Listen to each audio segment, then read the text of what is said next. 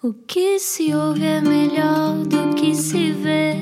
Desliga a TV, era o que faltava. A vida acontece quando anoitecer, era o que faltava. Juntos eu e você.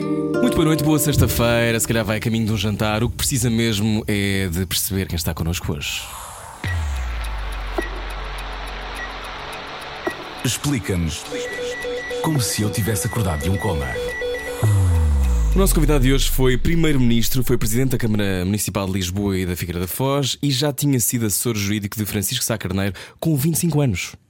Hoje tem 63 anos, 5 filhos, homem de fé e de alguma teimosia. De vez em quando abandona entrevistas, mas esperamos que não seja o caso. Nós esperamos, mas também não quer pôr as mãos no fogo. é o atual líder do Partido Aliança, também não sabemos por quanto tempo. Connosco hoje não era o que faltava, Pedro Santana Lopes. Olá, boa noite, bem-vindo, bem-vindo. Bem-vindo. Como é que nos referimos a si? Senhor ex-primeiro-ministro, eh, Pedro Santana Lopes, Doutor Pedro Doutor Santana Pedro Santana Lopes. Lopes. Pedro. Pedro. Pedro, pronto. Pedro, bem-vindo. Nasceu em 1956, o que significa que ainda levou com 18 anos de ditadura. Sim. Tem essas memórias presentes? Sim, quando foi o 25 de Abril eu estava a entrar na universidade, na Faculdade de Direito, portanto estava nos 17 para 18. E sim, estava, foi a meio do meu primeiro ano. Eu tenho algumas memórias presentes, lembro do 25 de Abril, meu pai me acordar de manhã dizer que havia uma revolução e hum, não pudemos sair à rua, pronto, como éramos mais miúdos, não, não deixaram, não sabia bem que se aquilo ia ter mortes ou se O que ia é que ser seria? muito duro, Uhum. e, mas lembro-me, lembro-me ainda do professor Marcelo Caetano, eh, confesso que do professor Salazar já, Já não tenho grande memória. Marcelo Caetano, sim, lembro-me, houve uma esperança de abertura do regime, mas pronto, durou poucos anos e depois eh, foi o 25 de Abril e seguiram-se anos difíceis. E muita agitação, muita tensão, e nomeadamente na faculdade. E pronto, foi tudo lá parar à faculdade, muita tareia, muita disputa. Eh, na altura, olha, a Rádio Comercial faz-me lembrar, havia um debate, eu estava a chegar aqui a lembrar-me, com o Zé Manuel Durão Barroso, pai em 75, 6, ele ainda era do MRPP e eu era de um movimento que era o MID, o Movimento Independente de Direito, que tinha a mania de gozar e dizer que era direita. E, onde, que fazia parte também o Nuno Rogério, entre outras. Entre outros. E depois, eu e o Zé Manuel Durão Barroso fomos eh, tomar um café, café aqui, lancharam um café da esquina, apesar de sermos adversários, ele era revolucionário, eu era supostamente reacionário, não é? E, mas lembro-me. Isso no tempo do tempo- Rádio Clube, quando era Rádio Clube ou já era Rádio Comercial? Uh, talvez fosse Rádio Clube Português ainda, já não sei. Mas para mim, hoje em dia, é Rádio Comercial. Mas era aqui? Era aqui, era aqui, há uma, há uma Era placa à aqui. porta. de É, exatamente. E, e perguntar-lhe se foi nessa altura, ali, quando, quando se dá o gatilho da revolução, que a política lhe sugere atenção? Ou já para tinha ser sido antes? franco, já antes. Uh, pronto. Uh, sempre gostei de política. Quando era miúdo, os meus pais estranhavam um bocado. Eu saía de manhã cedo para, antes de ir para o liceu apanhar o autocarro, comprar dois jornais. A bola saía três vezes por semana. Um era a bola, já gostava muito de esporte, e outro era o Diário de Notícias, já adorava política. E o meu pai, eu era o mais velho, seis irmãos, sou. O meu pai sempre cultivou em mim esse gosto. O meu pai tinha sido colega do Dr. Sá Carneiro na faculdade. Eu lembro na altura o Dr. Sá Carneiro escrevendo no Expresso uma coluna chamada Visto e o meu pai dizia-me sempre para ler e estavam sempre a falar de política. Eu já adorava nessa altura. Sei que eu via o professor Marcelo Caetano fazer uma coisa chamada Conversas em Família, que é à televisão, falar Sim. ao país. E eu lembro que eu via aquilo tudo religiosamente e adorava seguir política. E, portanto, com franqueza, começou antes da Revolução. Depois da Revolução, olha, na faculdade meti-me naquilo e acabei presidente da associação e presidente da mesa da RGA. O tio foi giro, que foi uma tomada de posse lá na faculdade dos corpos sociais da associação agora. Pai, fez-me imensa impressão, no mesmo sítio, anfiteatro 1. Hoje em dia tenho um filho, o filho mais novo, eu- são dois, são gêmeos, mas ele, a outra a gêmea, ah, Carolina Dá lá não é? aulas, a Carolina, exatamente. E o Carolina Diogo- lá aulas. Eu ando com a Carolina na escola. Não, o Diogo é o Diogo dá. o gêmeo. O outro. O gêmeo. Tem muita graça, e, e dá as cadeiras que eu dava, exatamente, que eu depois Ah, dei é? aulas na Faculdade assim, Constitucional, Direito Internacional Público e Ciência Política. É giríssimo. Mas fui lá à posse, então vi aquela, aquela malta toda, 20 anos. Eu revi-me naquela idade, naquela figura, tudo muito formal, com fatos mais chiques do que nós tínhamos na altura, que era a Revolução.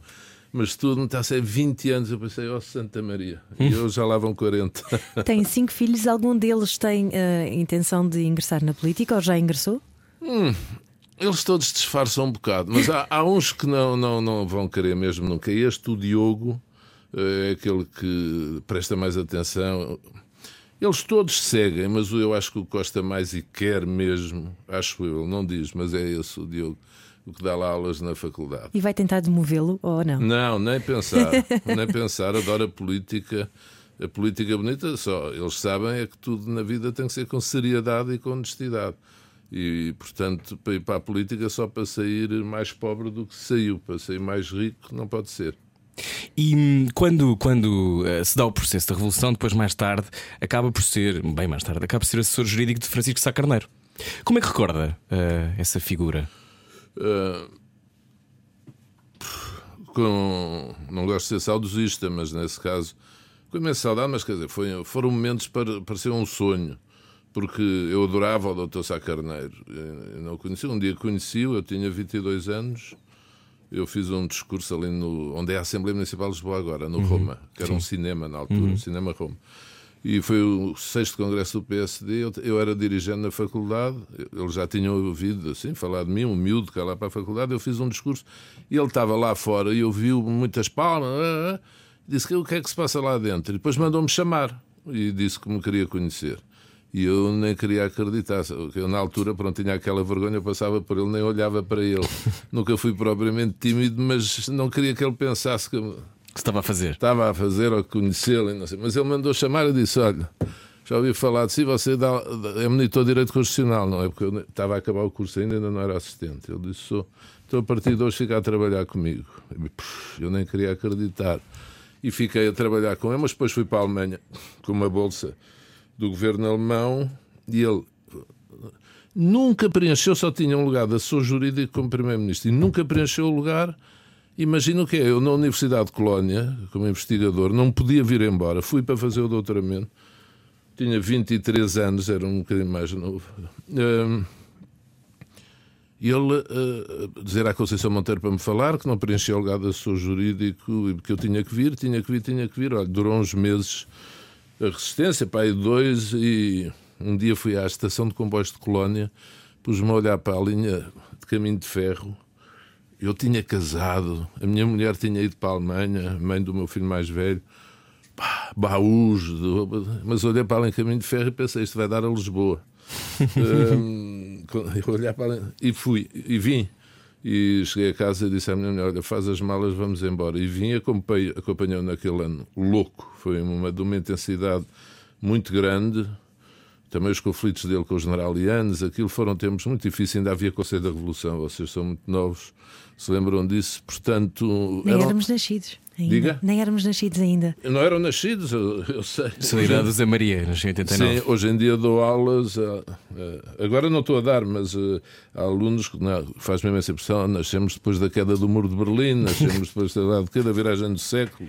Enfim, mas eh, ele era um personagem fascinante. Diz sempre muito bem das pessoas que morreram. Eh, Sim. é, ele, olha, ele se ouvisse isso, tenho a certeza absoluta, começava a gozar com isso. Que ele dizia, pois, mas quando eu era vivo, passava a vida a bater-me. Eu, eu, para lhes dar um exemplo, eu era assessor dele a primeira vez que entrei no gabinete e chamei-lhe Sr. Primeiro-Ministro, como chamei depois a outros. Ele foi o único que me disse, posto assim a olhar para trás, a brincar, a ver onde é que estava o Primeiro-Ministro e disse: Oh, Pedro, chame-me sempre como me chamou. Eh, agora não é estar aqui, isso não interessa nada. Não ter que usar o título. Sim, usar o título. Ao mesmo tempo que era uma pessoa oriunda das famílias aristocráticas do Norte, Lumbral, Sá Carneiro, hã? mas era, e tinha ar disso, pequenino, baixinho, mas com os olhos, um olhar. eh, eu nunca vi um olhar assim. eh, e era adorado e detestado, mas era um culto impressionante, o sacarneirismo, porque havia, mas ele não o cultivava nem pouco mais. Ele fez uma coisa extraordinária uma vez no Congresso do Porto. O Congresso, o Marcelo pôs uma moção à votação. O Marcelo sempre foi especial, não é?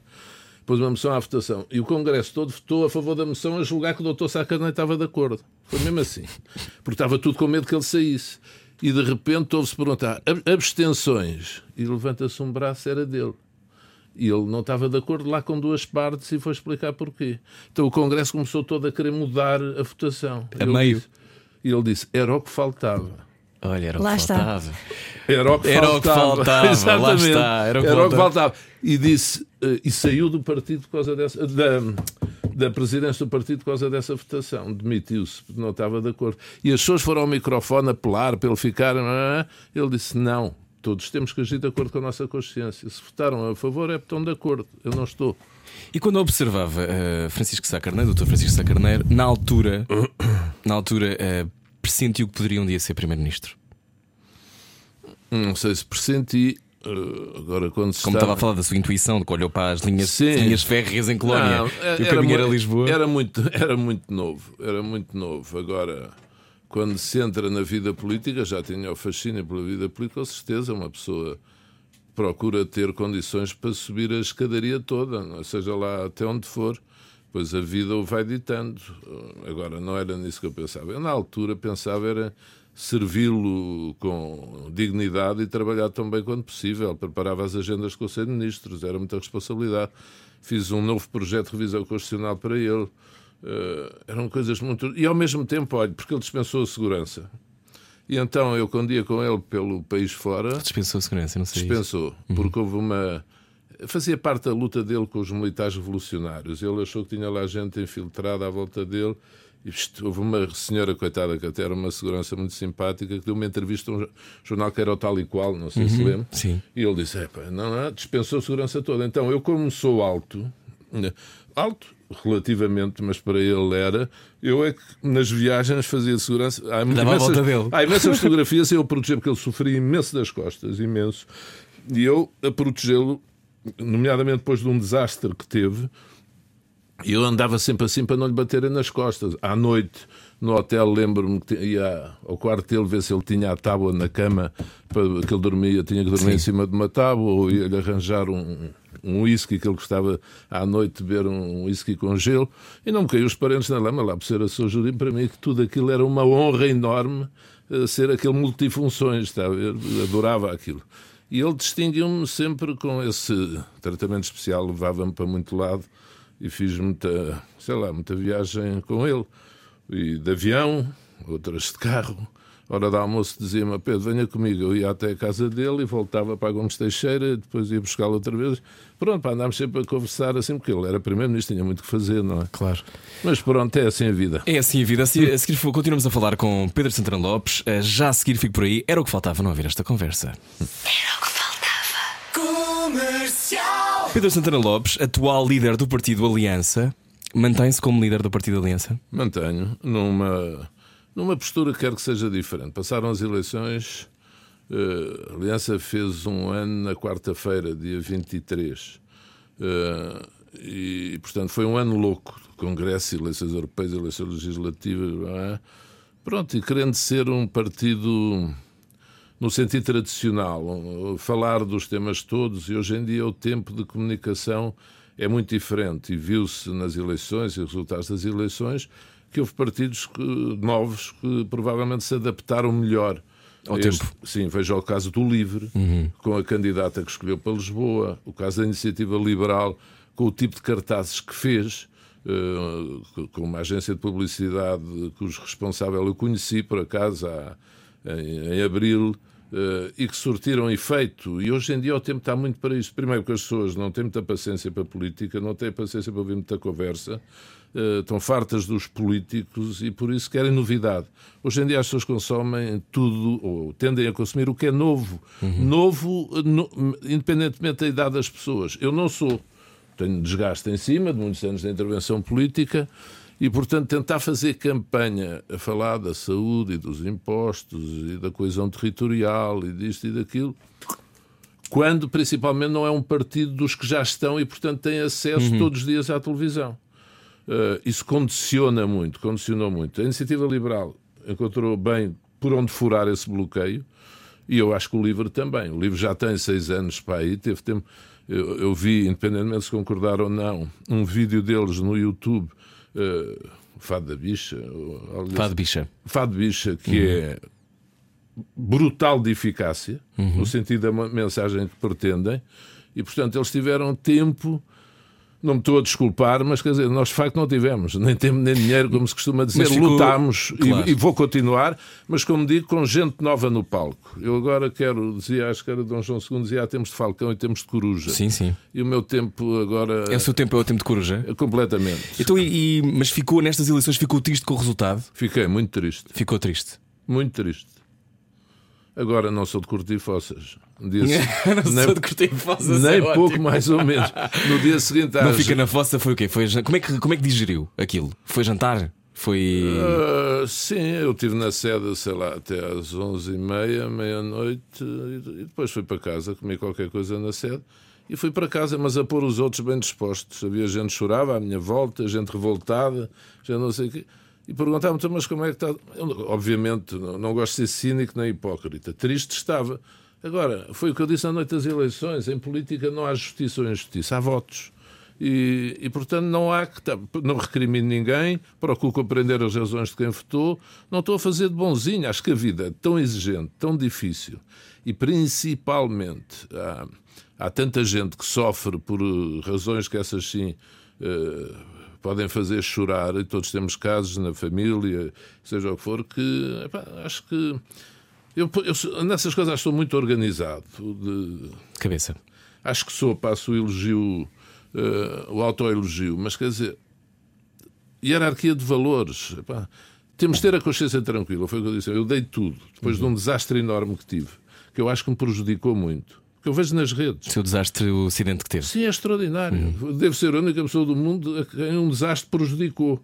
Mas saiu logo a notícia do seguro no dia seguinte, depois que eu não tinha seguro, que era mentira, completamente mentira. Saiu tudo a bater no helicóptero, porque o helicóptero foi lá, como se eu tivesse alguma coisa a ver no helicóptero, mas comigo é sempre assim, há sempre uma intensidade de polémica que não vale a pena. Porquê que acha que isso é assim? É culpa minha, provavelmente, mas sei lá, já são muitos anos, polémico, uma vida pessoal polémica, nunca escondi quem sou, anos em que trabalhei sempre muito, presidente de Câmara, na minha vida profissional, seja o que for, mas também nunca escondi a minha vida pessoal, sempre assumi, as pessoas sabiam também. Acho que em Portugal há muita inveja, com toda a franqueza. Acho que há muita, nós costumamos dizer isso, eu acho que é verdade. Eu acho que as pessoas às vezes devem olhar para mim e achar isto é um tipo bem sucedido, tem tudo o que é na vida, ganha, perde, não sei o quê, já chega, pá, vai para casa.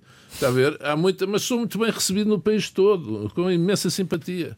Agora, esse desastre, que foi há uns dias das europeias, eh, prejudicou-me mesmo muito, porque a história do helicóptero, eu vejo bocas nas redes, até para mim, vê lá se vais de helicóptero, até coisas sem graça, porque aquilo foi muito duro. Ainda o presidente do Instituto Rodoviário, não sabia o nome, me explicava porque é que nós ficámos vivos, porque, nas porque foi numa autoestrada. Se fosse uma estrada normal, em que as árvores são mais ao pé da estrada, e as autoestradas eu não sabia. Agora reparo. Eh, na berma tem assim uma- um declive um declive, baixinho sim. e foi de facto onde nós batemos. Nós batemos três ou quatro vezes, tal, tal, de um lado o declive e do outro andámos ali. Achou que ia morrer nesse desastre? Achei, foi a única vez na vida, fora uma vez que me ia afogando quando era miúdo, também achei ali na Praia Grande. Ali tive tempo a pensar nisso, eu já tinha tido um desastre muito grande. Ali na Rotunda do Relógio, em 86, eh, mas aí fomos parar cá de cima da segunda circular lá abaixo, mas aí não sei. É sério? A sério, às cambalhotas.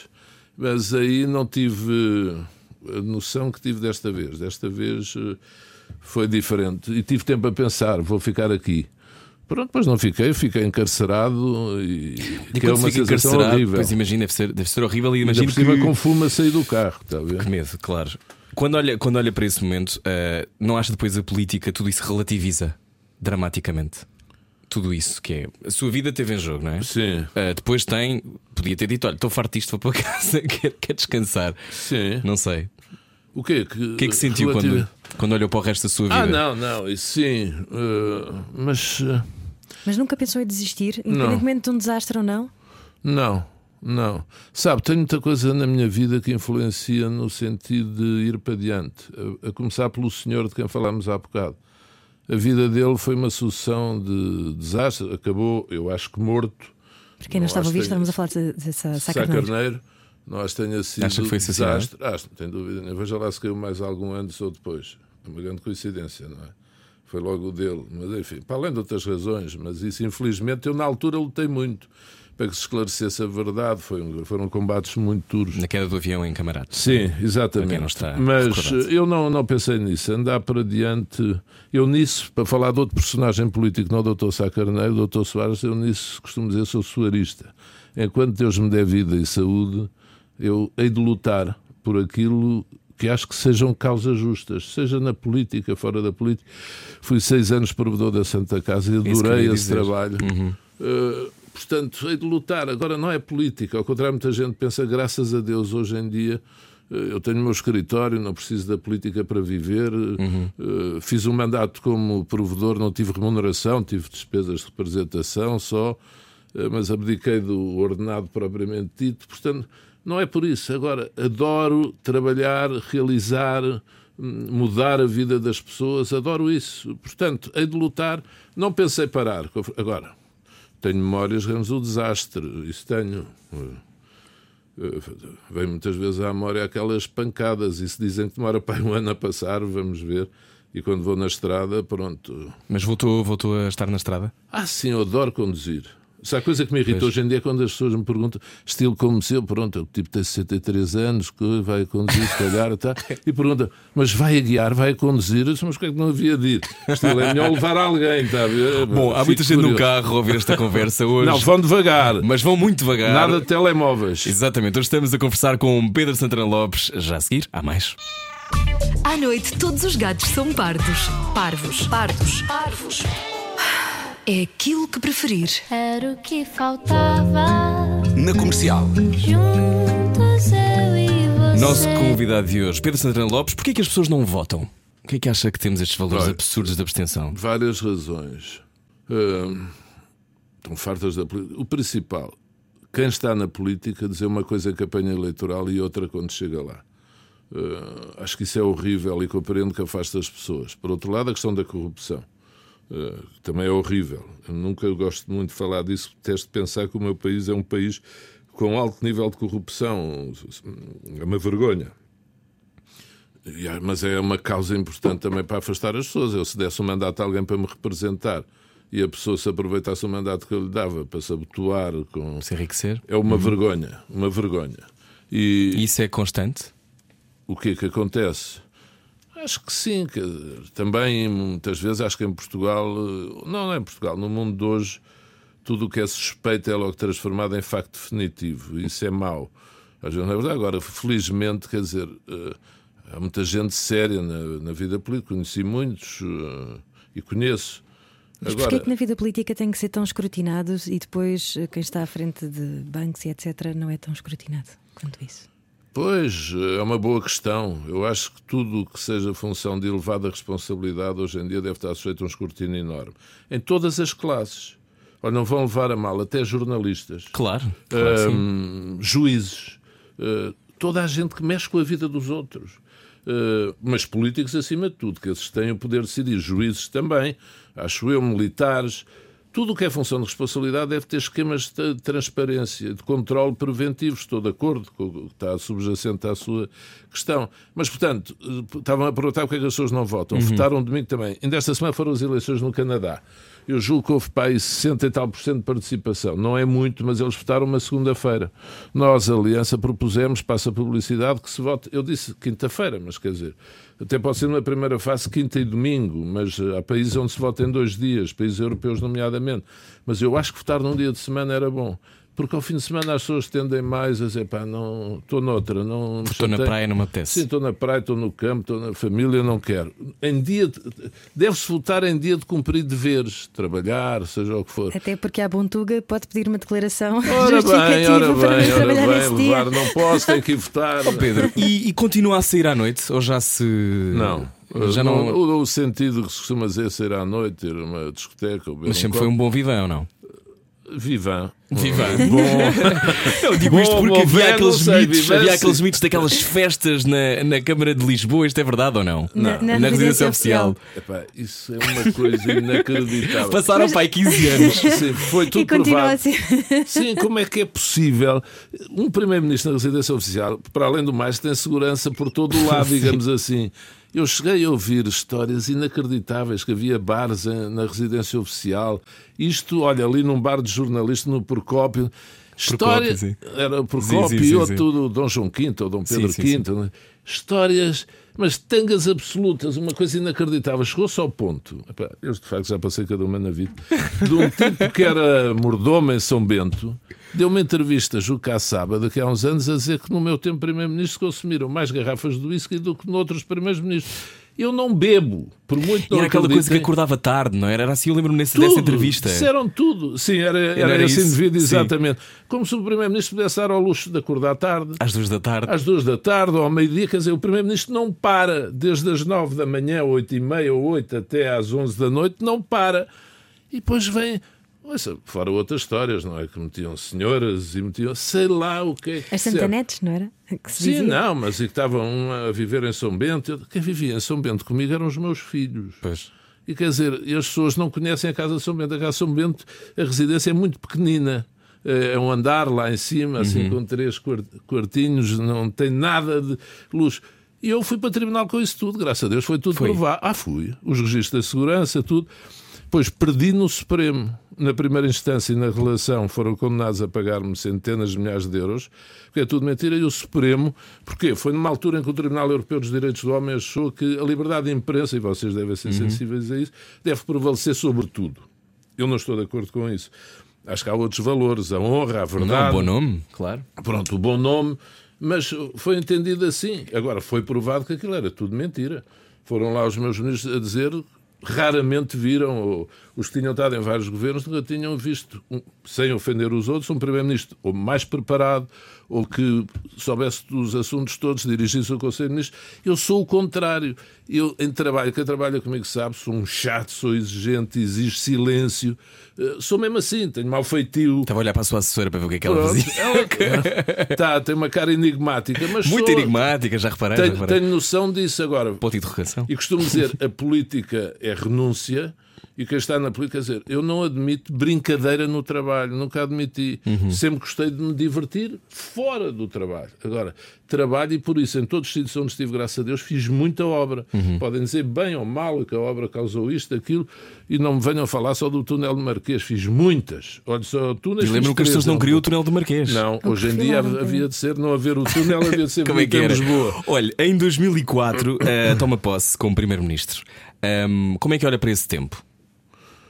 É, bem, olha, foi um tempo. Foram nove meses em como Pá, aí, oito meses, nove. Hum, com certeza que é sempre é bonito exercer essas funções, mas exercer por causa de outro, ou em nome Na de saída outro, de- de. Durão Barroso é horrível. Porque tem sempre poder de menos, a sua legitimidade está ferida e, portanto, coisas que eu tive que engolir e tive que passar por eh, devido às circunstâncias em que entrei, nunca teria aceito se tivesse a legitimidade de ter sido eu o eleito em eleições legislativas. De qualquer maneira, tinha uma maioria na Assembleia, eh, coesa, que nunca vacilou, eh, mas tive que aturar coisas que nunca aturaria, isso não tenho a dúvida nenhuma. Se soubesse, soubesse o que sei hoje, com certeza não teria aceito entrar. Há países onde isso é normal. O Sr. Blair saiu, entrou o Gordon Brown, por exemplo, entre sim. várias outras experiências. Aqui, aqui não, não há. Eh, e o Dr. Sampaio, na altura, de facto, também não ajudou à festa. Ah, tinha muitas dúvidas e pronto. eh, Não ajudou à festa no sentido teve dúvidas se devia ir para eleições ou se me devia nomear. E, portanto, foram tempos muito difíceis, mas olha, graças a Deus, foi um tempo fascinante. Conheci imensos líderes mundiais em- nesses oito meses, desde Putin, a Bush, a Kofi Annan. Fui a uma Assembleia Geral das Nações Unidas onde conheci muitos chefes de Estado e de Governo do mundo, os europeus todos, nos Conselhos Europeus. não é? O Sr. Chirac morreu agora, o Sr. Blair, o Sr. Schroeder, o Berlusconi, que era um, Disse uma personagem. Olha, fora da caixa é pouco. Uh, mas, mas pronto, Entre foi outras um tempo... coisas. Então, e que lição é que. Diz, diz. Não, uh, ia só perguntar, depois em 2005 foi eleições, perdeu para José Sócrates e começou aí, penso eu, não sei se terá sido aí, uma espécie de caricatura da de derrota. Acha que as pessoas, e isto sem qualquer intenção partidária, não há aqui uh, qualquer uh, favoritismo de todo, mas será que as pessoas se regozijam com a desgraça dos outros ou foi a partir daí que começou esta esta sede de ah, ele, ele, ele perdeu, Não, um ele pouco, perdeu? Um pouco. 2005 foi muito difícil, quer dizer, porque eu na altura saí culpado de todos os males. Olha, lá está, e tinha morrido, pronto. Mais uma vez, morreu politicamente, acabou, nunca mais voltou. Ah, Quantas vidas é que já teve? Sei lá, 20 e tal, não sei, estou a brincar, mas muitas. Muitas, mas eu acho, acho graças a isso, acho isso interessante, porque. Enfim, eu acabo uma e estou-me sempre a convidar para a seguinte, a desafiar e para ir para aqui, para ir para ali, para ir para acolá. Portanto, é teimoso ou é resiliente? Ah, são duas faces da mesma moeda, não é? Uh, sou persistente, eu gosto de dizer sou persistente, sou determinado e sou agora. Temos de ter noção de nós próprios. Eu sei que, pronto, já tenho muitos anos disso, já disse, não volto a concorrer a legislativas, não volto a fazer campanhas de apertar a mão, distribuir papéis, já não se usa. E autárquicas? Já pensou voltar? Eu adoro, sempre disse, trabalhar em autárquicas, mas não sei, agora principalmente quero. Não é descanso, quero trabalhar Está na, na fase minha vida coruja, profissional. Né? Fase não, coruja. Não quero, significa diga? então que... Fase coruja, né? Estava a dizer. É não quero ouvir falar de nada, nem campanhas, nem políticos. Agora, uh, Mas vai, vai deixar então a liderança de- da aliança? não, Não? mas Ok. vou ser presidente fora do palco. Ok. Uh, designei, designámos duas pessoas, o Bruno Ferreira Costa e a Daniela Antão, serão os porta-vozes permanentes do partido, que fazem a gestão diária uh, e eu assumo as minhas responsabilidades, sou presidente do partido, mas fora do palco. É tempo de outros rostos, uh, de outras gerações, embora eu acho que uma pessoa, há muitos países do mundo são dirigidos por pessoas de 70 anos, outros por 30. O Trudeau ganhou, acho que tem 30 e tal.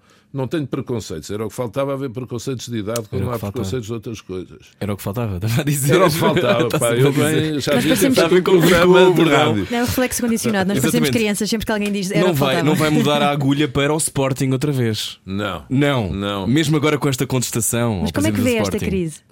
Com, olha, com tristeza também. Eu já tenho um meu neto de 7 anos que costuma ir comigo ao futebol a dizer: Ó, oh, Porquê é que eu sou do Sporting? É mesmo a sério, diz mesmo sou isto. Sporting, é E eu não sei o que é que lhe de responder. Olha, o avô já era, eu também sou, o Sporting é bestial, mas pronto. É uma tristeza e não vai ser fácil. O Sporting, se prolongando isto, não vai ser fácil reerguer-se, porque é a questão do dinheiro, que infelizmente em muitas coisas comanda a vida e comanda as realidades. E o Sporting está a cavar um fosso cada vez maior para os outros clubes que vão à Champions, têm por ano dezenas de milhões de euros e que o Sporting não tem. E, portanto, acho que o que os Sportingistas devem fazer é unirem-se tanto quanto possível. Uh, mas pronto, é um tema de que eu não gosto muito de falar, porque hoje em dia, na vida em geral, qualquer coisa uma pessoa diga dá direito a polémica. E então no futebol, Santa Maria Madalena. E, portanto, não gosto de entrar por aí. Por falar em polémica, já que falávamos em dinheiro, há um tema que continua a ser muito trazido à baila. Quando tinha 49 anos, eh, apresentou eh, a reforma, os papéis, não foi os papéis para a reforma, mas recebeu uma pensão. Entretanto, já deixou de, de receber, não foi? Esclareça-nos só, porque deixei de receber é um desses temas polémicos recorrentes que vêm sempre à, à. Recorrer à subvenção vitalícia de que o André Ventura falou uh, sobre mim e sobre mais não sei quem, o Dr. Rui Rio e o Nós Jerónimo. vimos na Wikipédia, não foi? Ah, e o Jerónimo Não foi, não foi via. Ah, e o... Mas a lei diz que quem tenha rendimentos superiores a 2 mil euros por mês não pode receber a subvenção vitalícia. E eu, de facto, não a recebo. Há anos que não a recebo. E, portanto, foi suspensa por essa razão. Graças a Deus tenho rendimentos superiores e espero ter o resto da minha vida. E... Mas nessa altura estava a pensar a desistir, de, fazer uma pausa, ou o que é que o levou a, a querer? Sim, estava, estava. E não foi só isso, eu recomecei do zero. É bom as pessoas terem noção, vamos lá ver.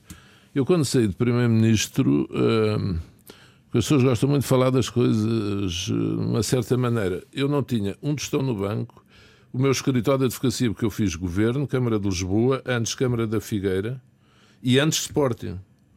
Quando fui para o Sporting, depois Figueira, etc, etc, eu estava no meu escritório de advocacia. aqui na Rua de São Bernardo, não era meu, era o Vasco Serra, Henrique Chaves. É? Uh, tive que deixar. Deixei, foi opção minha, mas deixei. Quando saí em 2005, zero. E, portanto, cinco filhos, despesas inerentes. E, de facto, acho que, pensei, é legítimo, tipo, chamava-se na altura também subsídio de reintegração. É um tipo que está muitos anos seguidos na vida política, eu devo ser o que tenho mais hoje em dia. Uh, no ativo, passei o teto, o limite, podia-se receber, na altura, acho que era 0,4 do vencimento por cada ano. Eu sei lá quantos anos tinha, nem sei dizer agora, mas tenho dezenas já. Uh, oito como Presidente de Câmara, mais uh, não sei quantos como deputado, mais uhum. deputado europeu, bem, não interessa. E na altura, de facto, requeria porque fui pedir empréstimos ao banco para abrir novo escritório, para comprar uns móveis, para recomeçar a vida. E foi isso que eu fiz. Depois deixei de receber, como digo, atingi o nível de rendimento e, e, na minha cabeça o que é que esteve quando disse que queria ser provedor sem remuneração eh, no primeiro mandato que fiz? Uh, como que compensar o Estado pelo montante dessa subvenção que me tinha pago.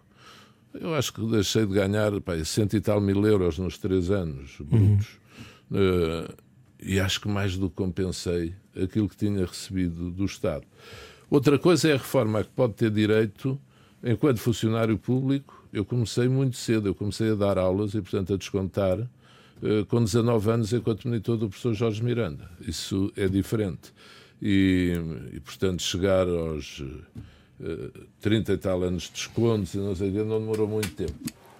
Mas esse, e é só agora, vamos continuar com a conversa, mas era é quando, quando perde para José Sócrates e depois tudo aquilo que aconteceu todos estes anos depois, um, já sabia na altura que ele, poderia, que ele poderia estar envolvido nestas confusões não, todas? Não, não, não, de todo. Ninguém, ninguém na, na, zona política ninguém suspeitaria. Saiu um artigo na campanha na revista Focus, se bem me lembro, uh, com temas desses, mas que não era nem pouco mais ou menos isto. Falava já não sei o quê, mas sempre. Mas isso foi por causa da campanha do PS, na altura. Uhum. Ele disputou a liderança com Manuel Alegre e João Sim. Soares e na revista Focus saiu uma coisa a atacar vários aspectos da vida dele. Uh, agora, nada disto que está agora a ser acusado, isso sobre matéria sobre a qual nunca falei não, não falo. Também não, não precisamos de falar disso agora. Muito bem, vamos continuar a falar com o Pensador Lopes já a seguir. Também já está quase a ir embora. Uh, fico por aí. A seguir, há Dilemas Morais. Era o que faltava. Com Rui Maria Pego e Ana Martins. Todos os dias, das 8 às 10 da noite. Na comercial. Bom, uh, estamos quase a ir embora, era o que faltava. Como é que é normalmente uma, uma noite sua de sexta-feira? A esta altura está a fazer o quê? Está em casa? Está, está com os seus filhos? Sexta-feira gosto de jantar fora com amigos. É. Sim. Uh... Afinal, o homem da night ainda está aí. Sim, mas é jantar em sítios calmos. Normalmente a restaurantes onde haja pouca gente. Normalmente ali para a marginal. Uh, adoro o mar, sou caranguejo de signo, dizem que tem que ver com isso e, portanto, gosto de estar sempre a ver o mar assim quando é para descansar, para pensar. E normalmente vou para aqueles lados, ou Cascais, ou ali Passo de Arcos, uh, depende, uh, sítio ao pé do mar. Uh, e que tenha pouca gente. Eu gosto de comer sem barulho à volta. Eu sou igual. Diga? Sou igual. Eu sou igual, eu estou com 63 anos também. À minha volta, quando me gosto, isso mesmo, tranquilidade. Bom, então não sei se com os seus amigos jogam um jogo destes, mas vamos tentar. Vamos jogar ao Cortar aos Pecados com Pedro Santana Lopes. É Cortar aos Pecados. não, não, não. A Rádio Comercial quer saber o estado anímico dos portugueses num jogo de dilemas morais. São dilemas morais muito simples, não tem nada do outro mundo. No fundo, é o que, é que faria numa circunstância destas. Uh, são cenários hipotéticos. Ana. Começamos, já que estamos a falar de festa e sexta-feira à noite, está a dar uma festa e tem duas garrafas meio cheias de uma bebida caríssima. Não podemos mencionar mais detalhes porque ainda é muito cedo, não queremos incentivar ao consumo, até por causa da lei, mas a pergunta é: uma das garrafas é assim mais baratuxa e a outra é, sim senhor, XPTO e tal, in the night. Pega no líquido proveniente da garrafa mais baratuxa e verte tudo para dentro da, da garrafa mais cara. Só assim naquela de pronto, está, está aqui muito. Está aqui uma garrafa Porque não cheia. se vai notar a diferença absolutamente nenhuma. É o tipo de líquido que não vai fazer a diferença. Não, não, não, não. Eu gosto das coisas como elas são. Uh, O pouco que bebo, muito pouco de álcool, uh, normalmente peço um whisky com gelo e água lisa, chamado refresco do whisky mas do whisky mais barato. Não, não pode ser as marcas, não é? Sim. Mas não. Mas, Portanto, não verteria Não é numa de- rasca, mas não é falsificado, mas das mais baratas. Então não é? verteria, muito bem. Não. Outro, outro dilema. Ah, imagino que está de volta à Assembleia da República e um colega que faltou lhe pede para picar o ponto. Não estou a dizer que tenha acontecido isso alguma vez. É para Você, se meter comigo, não. Não fui eleito, pá, não fui você sabe que a pessoa. Você sabe que a pessoa tem o filho doente, até esteve até às tantas a preparar a apresentação dessa manhã, mas teve de ir com, ele ao- com o filho ao hospital. E atenção, não estamos aqui a desculpar ninguém. Faz isso por ele? Não, Não. não. De Acha todo. que isso, isso acontece todo. frequentemente Epá, na Assembleia da pois, República? Pelo menos já aconteceu, não é? Acontecia. Acho que quem tem essa circunstância tem que justificar a falta. Não é nada. É Pronto. lei. É a lei. decência. Gosto disso. Muito bem, último.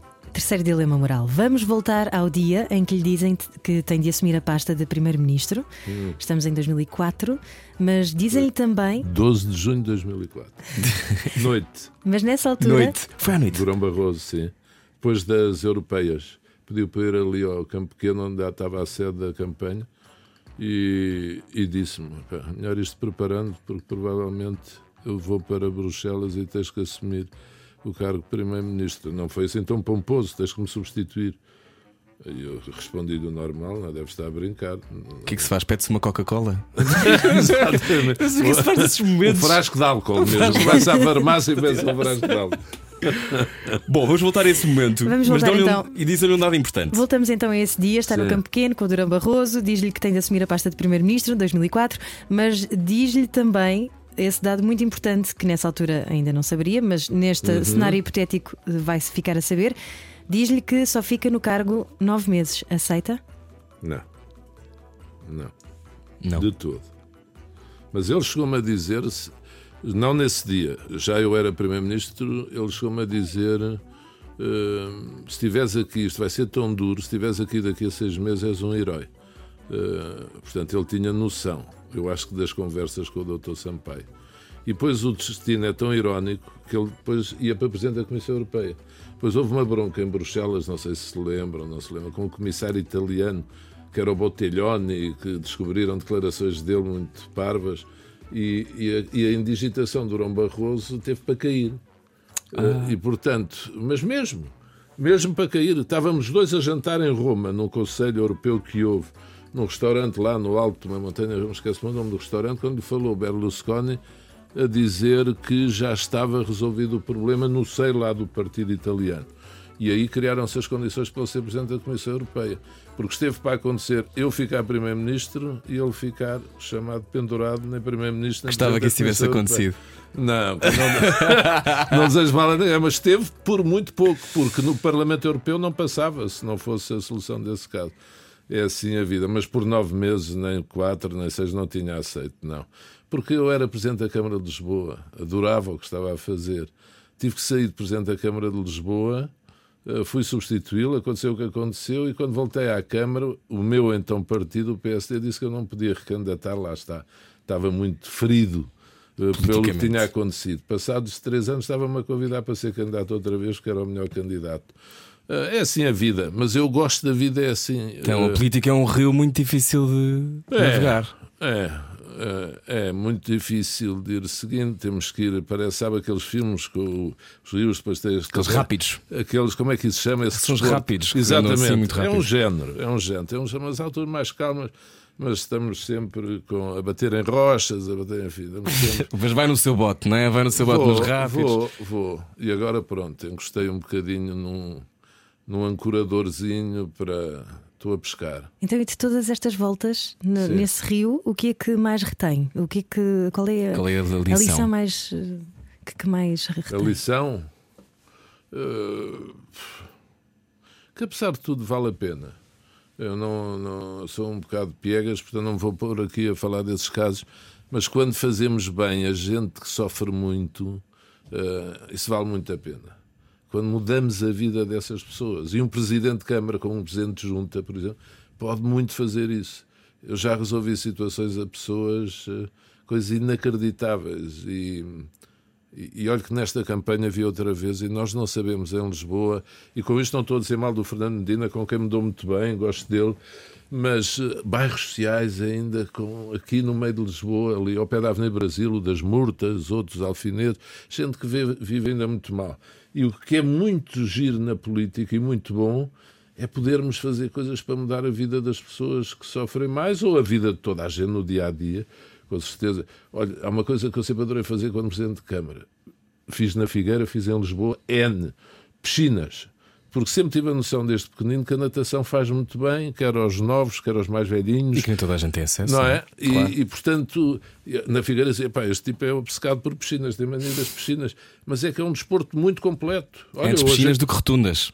Ah, Antes piscinas do que é rotundas, já não podemos não, com rotundas. Rotundas, não. Agora, eu, olha, ando a fazer hoje para recuperar do desastre ali no, no, fit, no Clube Fit ali de, do Campo Grande. Hum eh, que é ótimo. Tem Foi remodelado, não é? Foi, magnífico. Jardim Mário Soares, que é o nome do jardim. E, Passa publicidade. e portanto é. Hum, não, mas eu, eu tenho, e nos últimos anos de vida dele, eh, ele distinguiu-me com imensas provas de simpatia. Quando fez 90 anos, fez questão que eu fosse ao almoço e sentou-me.